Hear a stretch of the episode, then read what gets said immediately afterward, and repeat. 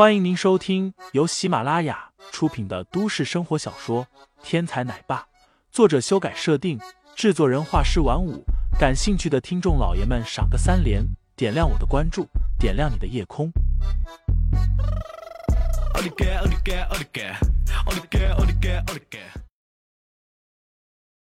第六十章，毒刺上。正所谓行家一伸手，便知有没有。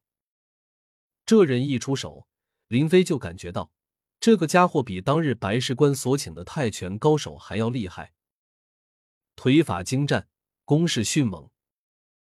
如果换那两个泰拳高手在这里，估计也就是两三个照面就要趴下了。原因无他，这家伙的脚法太猛了，从纵身飞扑过来，这家伙在两秒之内竟然练出了十几脚，招招攻击人的要害。泰拳高手虽然猛，但是在这种攻势下也要手忙脚乱，失去章法。难怪这人想要十秒解决林飞，原来是有此屏障。可惜这人遇到了林飞，面对如山的攻击，林飞连续后退了两步，然后看准机会，一脚踢出。原本一直进攻的杀手忽然身前露出破绽，一只大脚袭来，正中胸口。那名杀手哀嚎一声，身体横飞，正撞到一棵树上，反弹了一下，这才落地。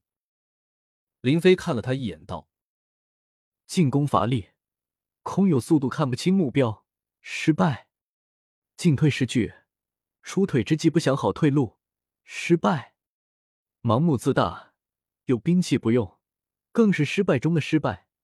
你这种人当杀手，真是杀手中的耻辱。”那名杀手原本受伤，此刻听了林飞的话语，顿时胸口发闷，一口鲜血喷了出来。林飞摇摇头，心理素质太差，就这水平也想能当杀手，真是败无可败。另一名杀手见状，怒吼道：“你找死！”双手各提一把军刺冲了上来。军刺上有棱，一旦被刺中。伤口极难愈合，更有可能会流血过多身亡。这人的军刺进退有度，互相配合，也算是个罕见的高手了。但是在林飞面前还远远不够。速度不错，但是配合不够，进退之间用力过度，太失败了。林飞一边出招一边指点，两个人来来往往，相互之间交换有十几招。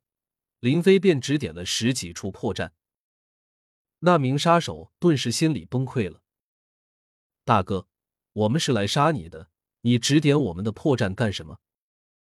杀手杀人最重要是有一颗平常心，你现在弄得我们一点信心都没有了，以后怎么杀人？又打了几个回合，那名杀手军刺一扔，身子靠在树上，再也不打了。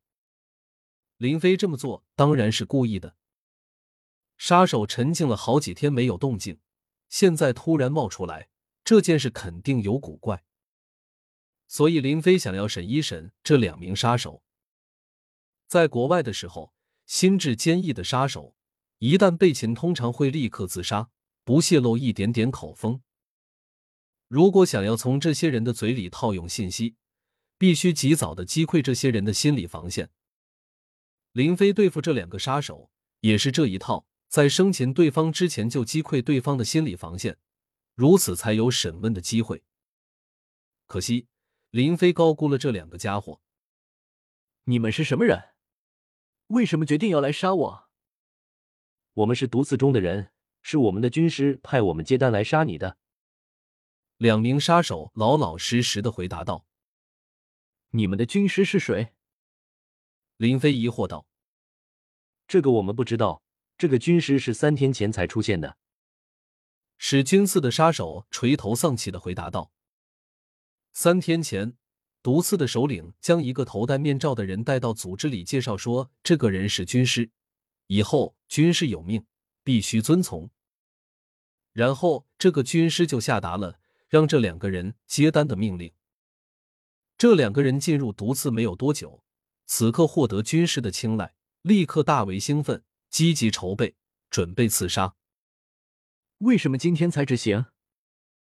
林飞更疑惑了，三天前就有了命令，为何要拖延三天才执行？这是军事的安排，我们不知道。作为一个顶级杀手，林飞问话有自己的一套观察人的方式，一个人是不是说谎，一眼就能看得出来。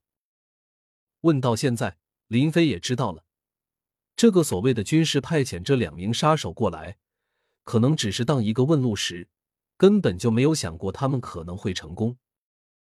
三千万美元的任务，虽然远远配不上林飞的身份。但是在国内来说，也是一笔相当可观的订单了。杀手集团派遣这么两个杀手出来，显然不合常理。不过兵来将挡，水来土掩，林飞对此毫不在意。不管你有什么目的，早晚有露头的一天。你们滚吧！审问得知，这两人也算此前并没有多少恶劣行径，林飞直接将两名杀手放走了。听众老爷们，本集已播讲完毕，欢迎订阅专辑，投喂月票支持我，我们下集再见。